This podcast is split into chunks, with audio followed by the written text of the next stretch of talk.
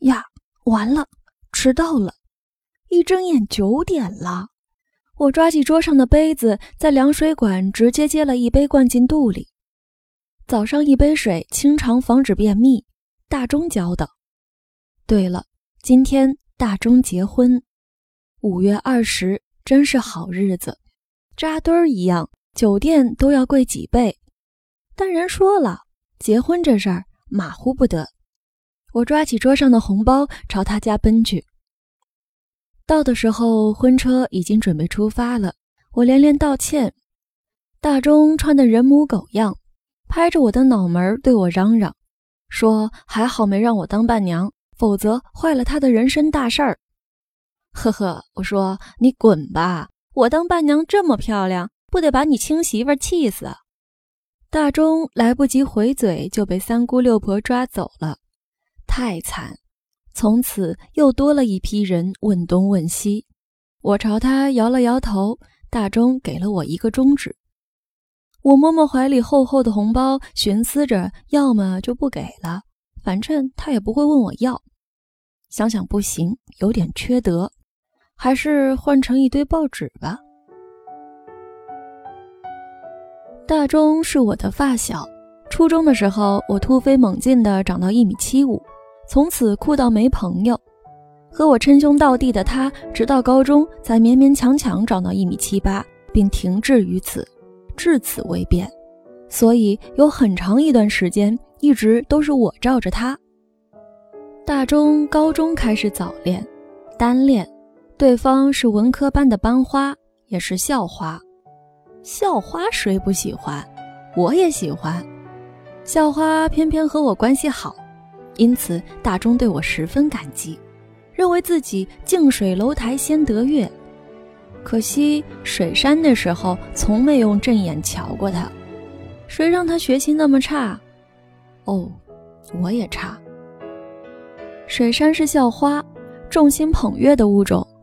那时候流行写信，每天自习我都陪着大钟写情书。直男脑子不行，写出来的句子不是肉麻到让人作呕。就是根本不知所云，所以这事儿自然交给了我。大钟就负责跑腿儿给我买零食。那个夏天真是幸福，全世界的冰激凌，不论五毛还是天价，我都吃了个遍。吃完写完，大钟抄写一遍。第二天我放到水山抽屉的信海中，人家收了，不知看没看，反正从来没回。哎。你他妈傻站那干嘛？赶紧上车接新娘！都几点，来不及了。大钟朝我喊叫几句，我猫腰钻进了他的迎亲大队伍里。抬头看到了车上挂的香水瓶，味道真是庸俗，一股子的甜腻，就像兜头泼了一盆花瓣浓缩精。高中的时候喜欢一个人，就跟这香水一样浓墨重彩。觉得天崩地裂，可以为他做任何事情。大钟也是，他见缝插针。水山渴了就光速去买饮料，冷了就立马脱外套，热了就跟学校申请要买空调。因主张奢华带坏风气，差点被叫了家长。那时候水山一心考北大，我心想这瞎了，大钟复读一百遍也考不上呀。车子向前行。走走停停，竟然堵在了三环上。大钟坐在头车里给我打电话，说全怪我迟到，万一破坏了他的终身幸福，跟我没完。我说你跟我说个屁，谁让你等我？没有我，新娘子娶不到了。他说你这不是废话吗？不是说好了要做彼此一辈子的天使吗？我直接挂了，有病。高三那年，水山成绩一路领先，全校师生都看好他，没人认为他考不上北大。大中就蔫儿了，明练三年，殷勤献尽，屁用没有。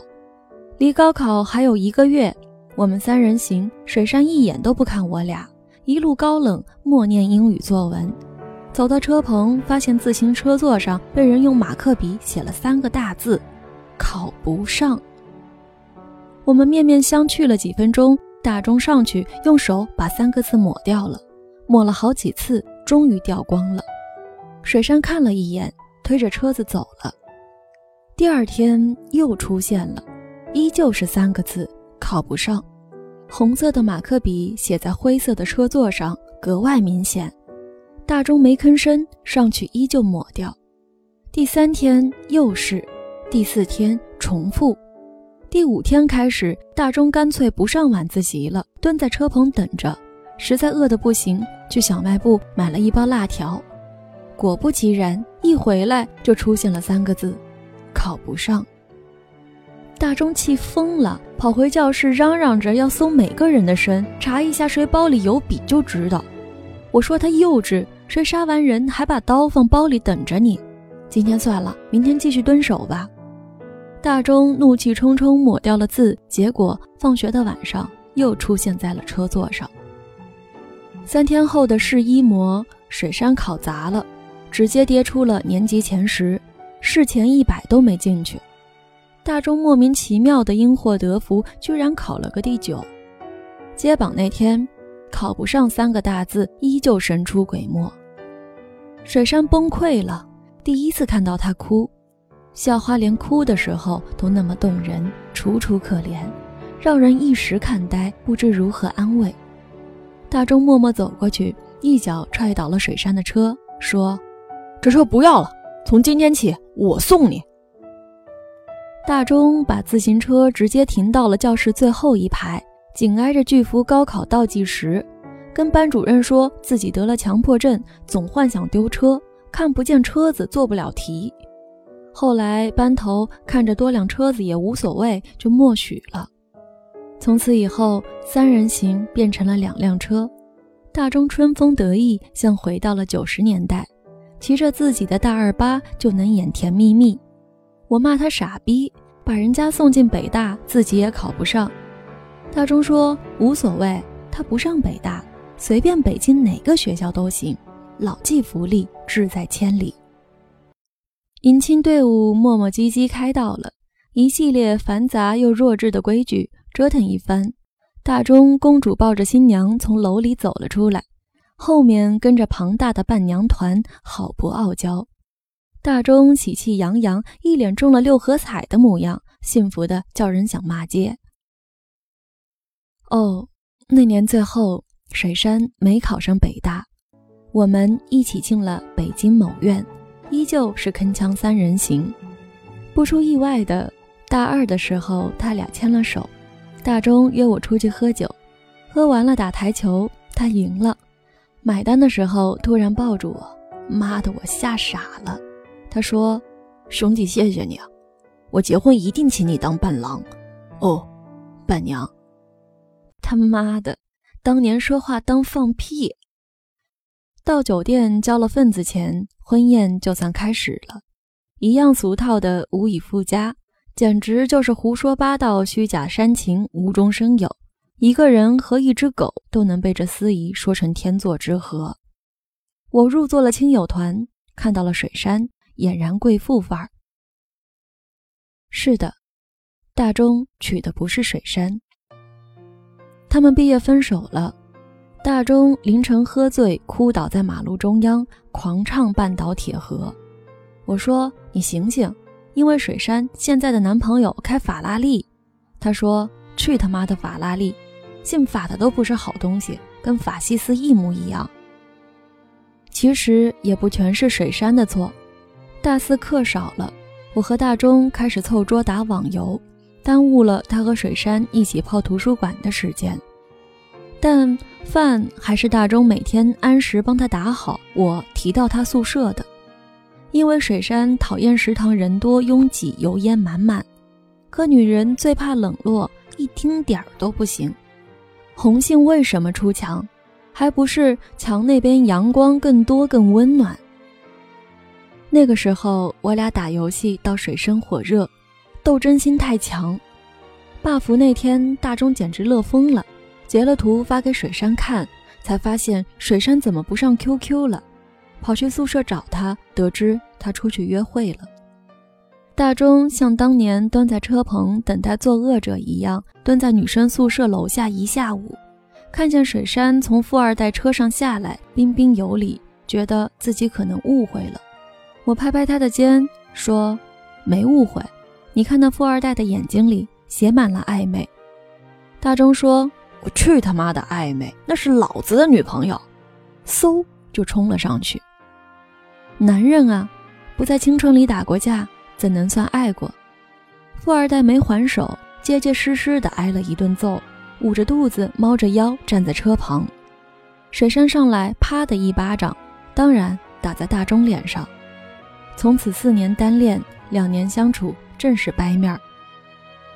事情简单的不用复述，富二代细心体贴，开法拉利。大中穷酸屌丝只能按时去食堂买饭，还动手打人，该扇，一巴掌扇醒。我俩发誓从此远离网游，再也不沾。他婚前一周，我心血来潮去登录，发现号都空了，早就有人继续霸服，新的等级又被拓宽，是无论怎样努力都回不去的辉煌时代了。新郎新娘喝交杯酒了，水山凑过来问我。还是一个人，我含糊不清地嗯了一声，真是不敢承认。最后落下的果然是我。水山说：“大中好福气，新娘漂亮能干，还是北大毕业的。”我又含糊不清地嗯了一声。毕业以后的时光太快了，三个人各奔东西，联系渐渐少了。大中升职了，我俩出来喝顿酒。聊聊理想，大钟心动了，我俩出来密谋一场暗恋，说说爱情。大钟无聊了，我俩出来唱几首歌，吹吹房价。大钟失恋了，我俩坐在财富中心楼下的台阶上抽烟。我跟他说青春苦短，女友情换。他说我只会说心灵鸡汤。大钟想水山了，我俩出来回忆回忆青春。我说一切都会过去。往事莫追，他说：“我还是只会讲心灵鸡汤。”后来听说富二代和水山掰了，大众问我送什么能安抚一个女人受伤的心，我说：“玫瑰吧，送玫瑰总是没错的。”大钟说：“不了，不是要追回，只是作为朋友的安抚。”我说：“那包吧，越贵越好。”我挑了一个当季新款。发给大钟链接的同时，也发给了我那时候的男朋友。大钟咬咬牙，真买了，还问我借了几千块钱。我那男朋友直接装没看见。新郎新娘来敬酒，我特意没穿高跟鞋。大钟第一次伸手揉了揉我头发，说：“谢谢兄弟，给我包那么大一红包。”我翻白眼，他说。等你结婚，我给你包双倍。我说行吧，反正你嘴里吐不出象牙。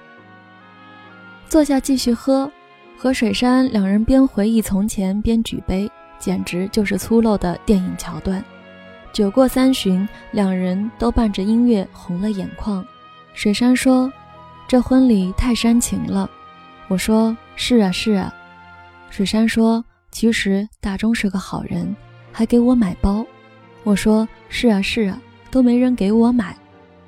水山说：“其实我也能上北大，还不是你们两个智障学习太差。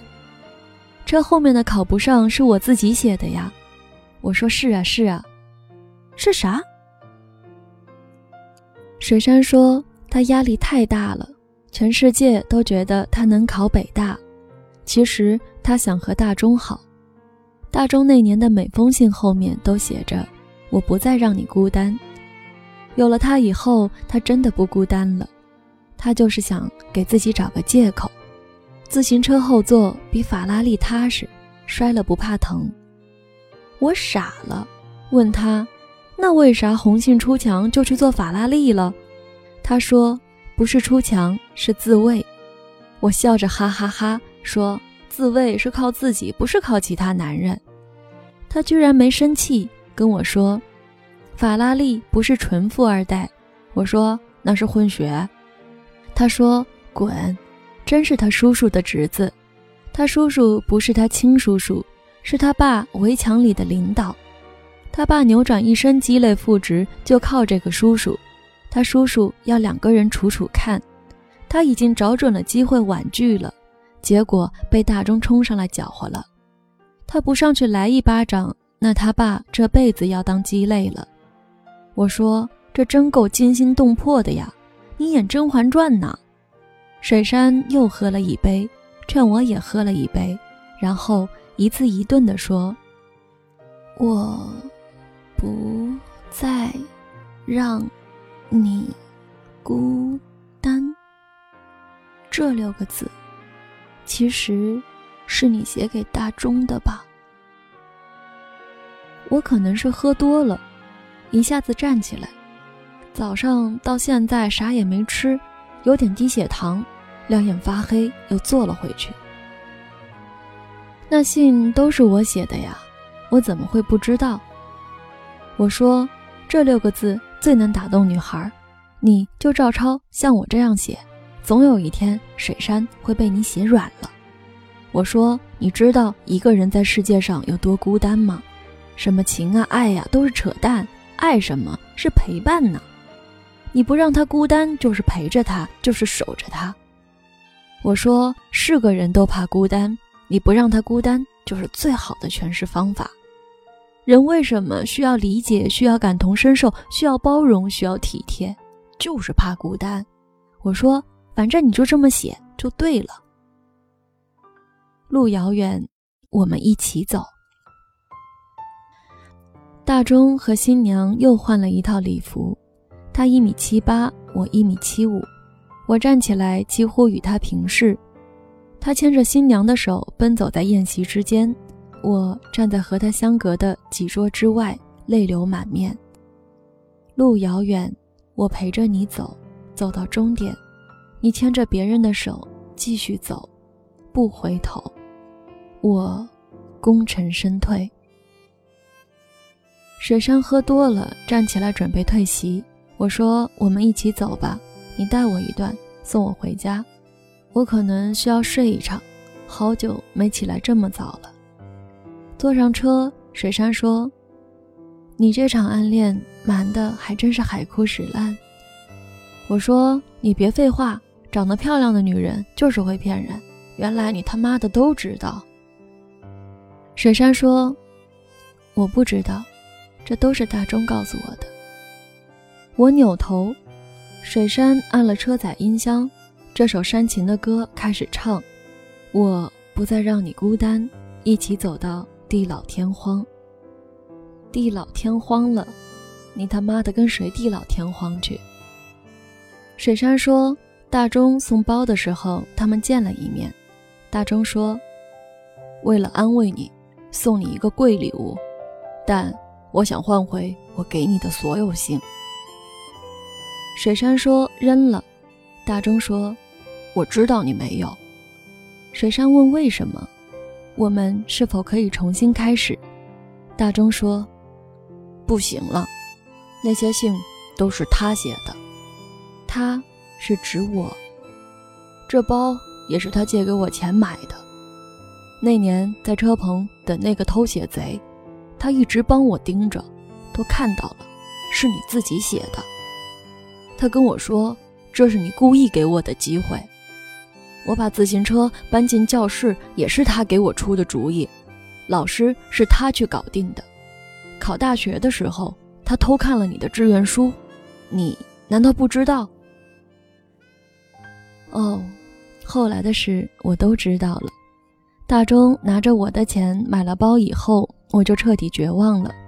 回头去谈我不咸不淡的恋爱，最后理所当然的无疾而终。大钟在那个时候认识了新娘，他们今天结婚了。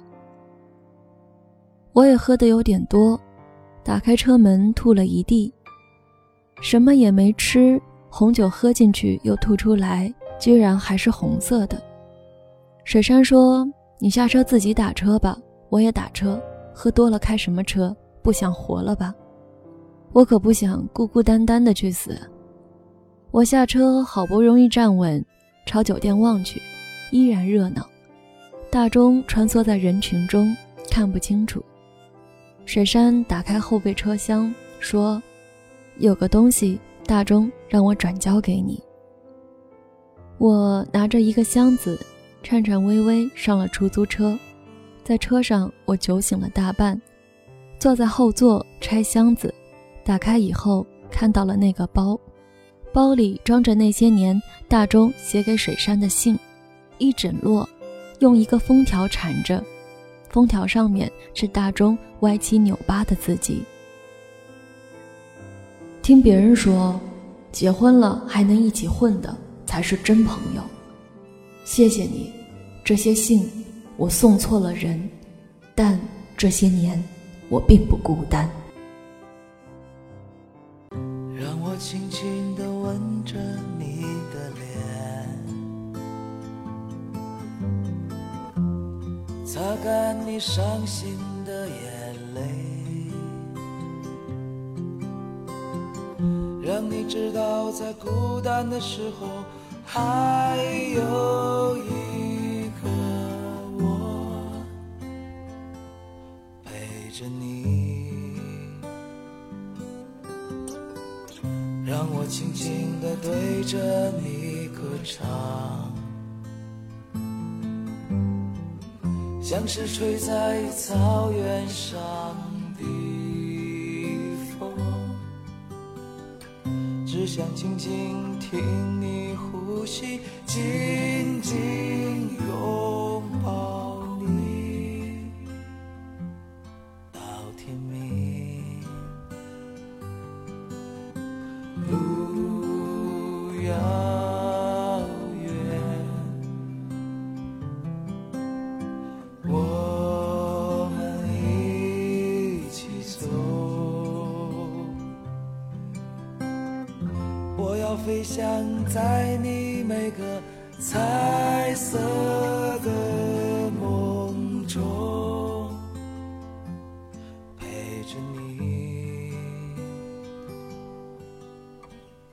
我从遥远的地方来看你，要说许多的故事给你听。我最喜欢看你胡乱说话的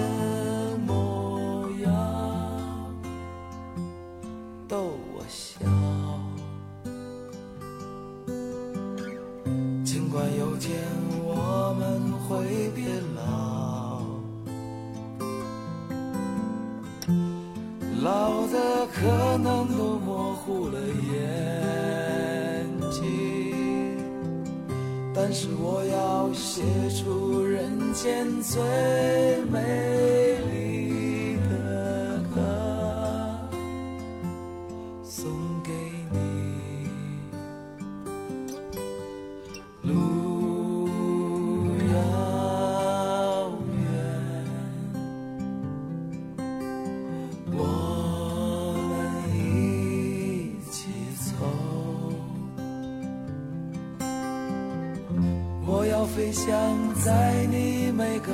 个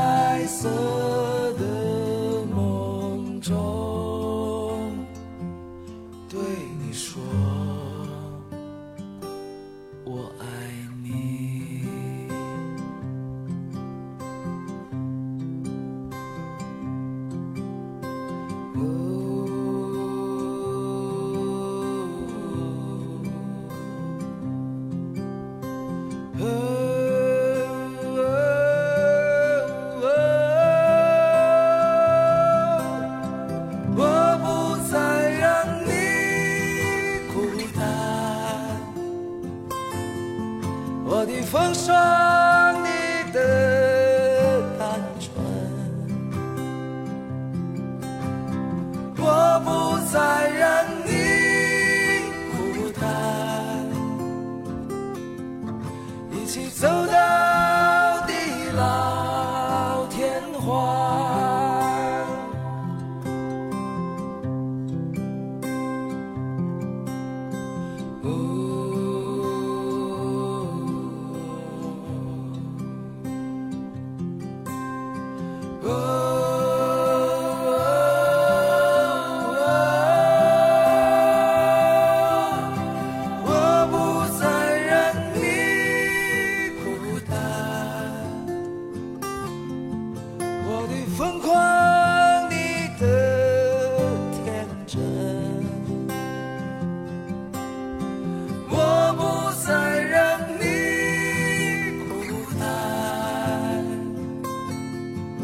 一起走到